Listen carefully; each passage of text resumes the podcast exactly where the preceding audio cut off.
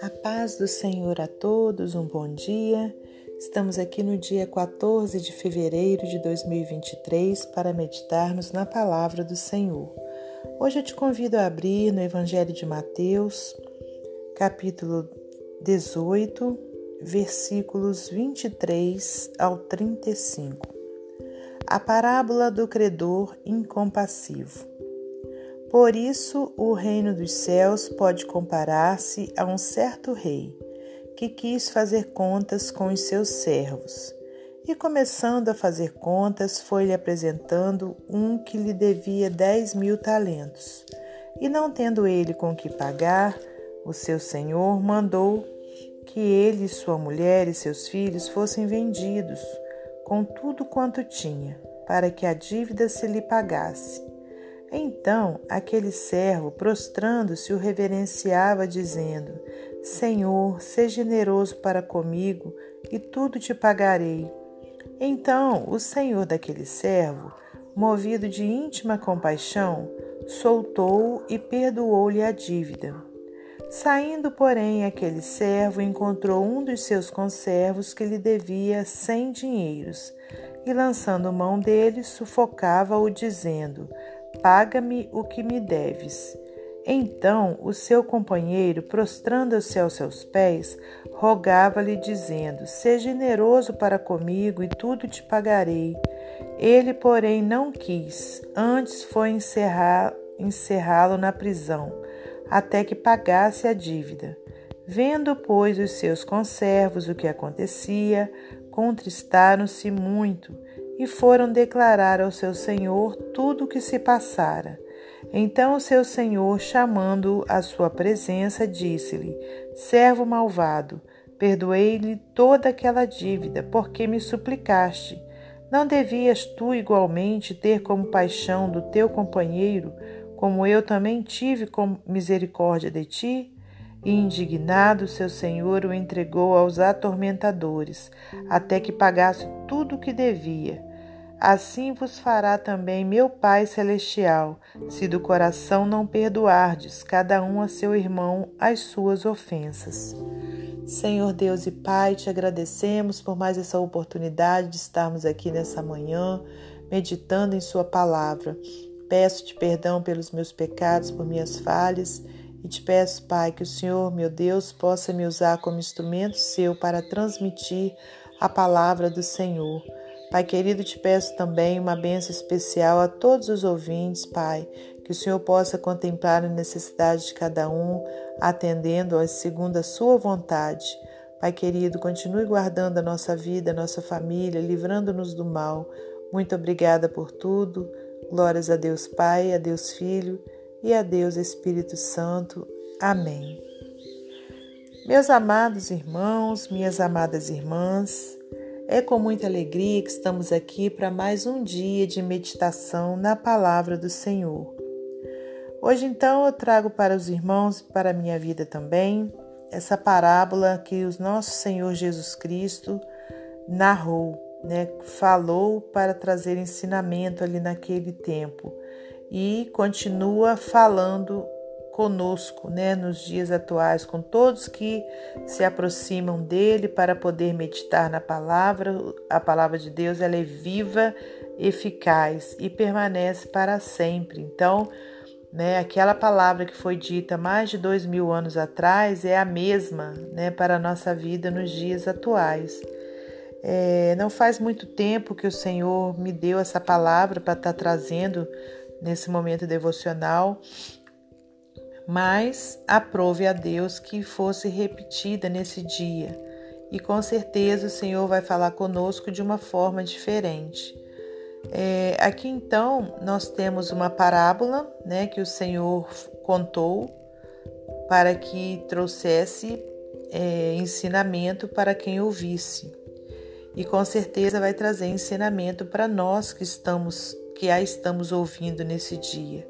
E aqui diz: Por isso o reino dos céus pode comparar-se a um certo rei que quis fazer contas com os seus servos. E começando a fazer contas, foi-lhe apresentado um que lhe devia 10 mil talentos, né? Era a moeda daquela época. E não tendo ele com o que pagar, o seu senhor mandou que ele, sua mulher e seus filhos fossem vendidos, com tudo quanto tinha, para que a dívida se lhe pagasse. Então aquele servo, prostrando-se, o reverenciava, dizendo: Senhor, seja generoso para comigo e tudo te pagarei. Então o senhor daquele servo, movido de íntima compaixão, soltou e perdoou-lhe a dívida.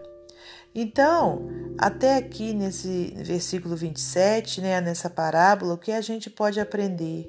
Assim como a gente leu lá atrás, que o reino dos céus né, pode comparar-se a esse rei que quis fazer contas com os seus servos.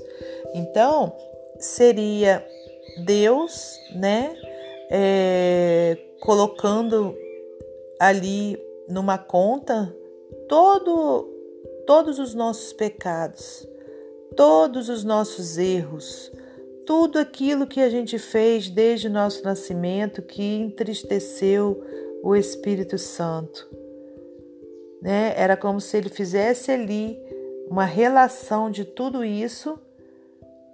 Nós não teríamos como pagar né, por esses erros então, quando a gente se arrepende e pede ao Senhor, assim como aquele homem, né, pediu ao seu Senhor, assim como aquele servo, né, pediu ali, Senhor, seja generoso para comigo e tudo te pagarei, né? Seria como nós chegarmos diante de Deus pedíssemos então o perdão de Deus, né, sobre todos os erros que a gente cometeu durante toda a nossa vida, e o Senhor então, movido de íntima compaixão, nos perdoando, né? E foi verdadeiramente e é verdadeiramente isso que acontece, né? O Senhor perdoa a todos que chegam diante dele, né, e clamam por seu perdão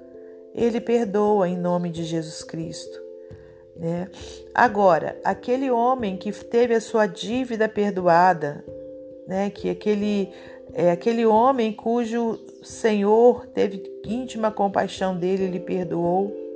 O que, é que ele fez? Saindo no versículo 28, porém aquele servo encontrou um dos seus conservos que lhe devia cem dinheiros e, lançando mão dele, sufocava-o, dizendo: Paga-me o que me deves. Então seu companheiro, prostrando-se aos seus pés, rogava-lhe, dizendo: Seja generoso para comigo e tudo te pagarei. Ele, porém, não quis, antes foi encerrá-lo na prisão até que pagasse a dívida. Então, aquele servo tinha acabado de ser perdoado, irmãos né? E aconteceu uma situação semelhante com ele e o seu conservo, que era o seu, no caso, né, o seu servo, e ele então agiu de uma forma totalmente contrária, né? Ele agrediu o, o seu conservo, ele levou o seu conservo para a prisão. Então, por que que Jesus eh, falou lá no início que o reino dos céus podia se comparar a esse certo rei que quis fazer conta com seus servos, né? Porque Jesus nos ensina na oração do Pai Nosso, né? Pai nosso que estás no céu, santificado seja o teu nome, venha a nós o teu reino, seja feita a tua vontade, assim na terra como no céu. O pão nosso de cada dia dai-nos hoje, Perdoai as nossas ofensas, né, as nossas dívidas, assim como nós temos perdoado.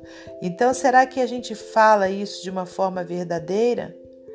Quantas vezes é, alguém nos faz algo e a gente não perdoa?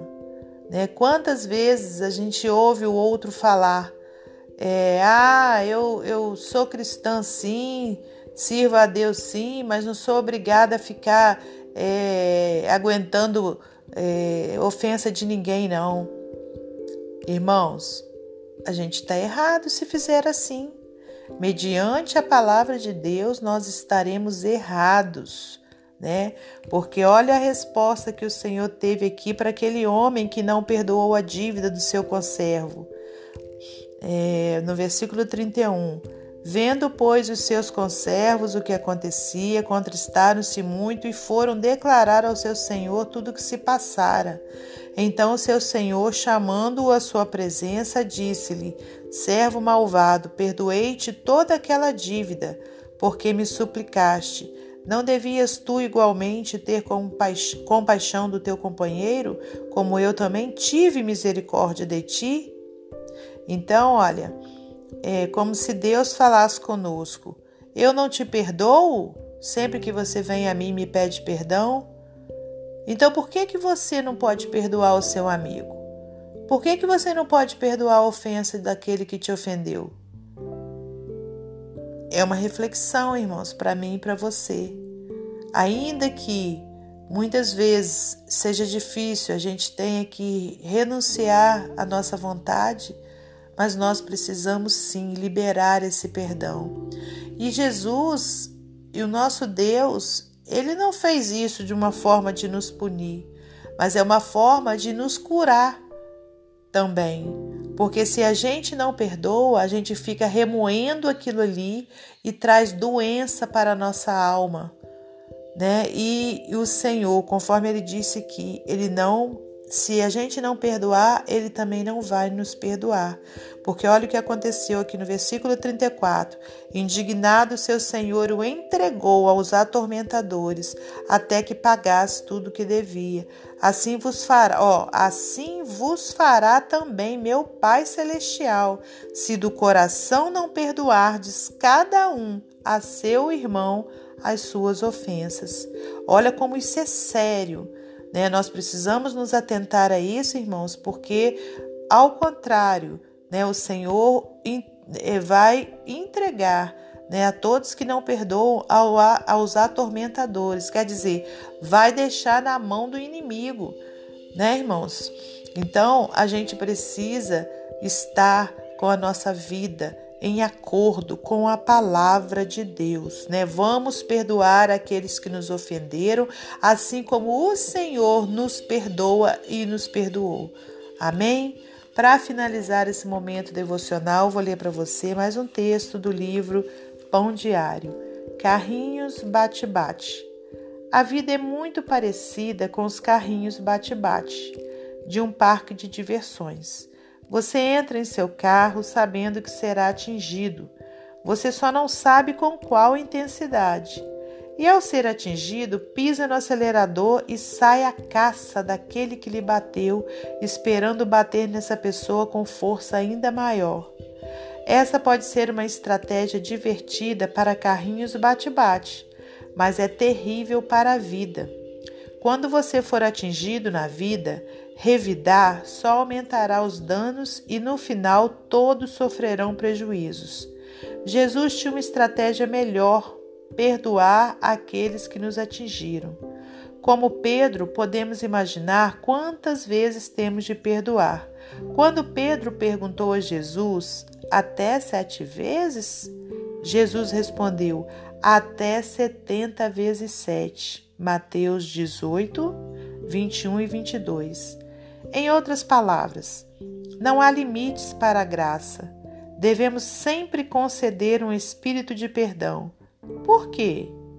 Na parábola do perdoador, Jesus explicou que perdoamos não porque nossos ofensores o merecem, mas porque fomos perdoados. Ele diz: Perdoei-te, porque me suplicaste. Não devias tu igualmente compadecer-te do teu conservo, como também eu me compadeci de ti? Como fazemos parte do que foram muito perdoados, vamos interromper os danos e compartilhar essa bênção com os outros. O perdão é a graça de Deus em ação por nosso intermédio. Amém? Que Deus abençoe você e sua família, que Deus abençoe a minha e minha família e até amanhã, se Deus assim permitir.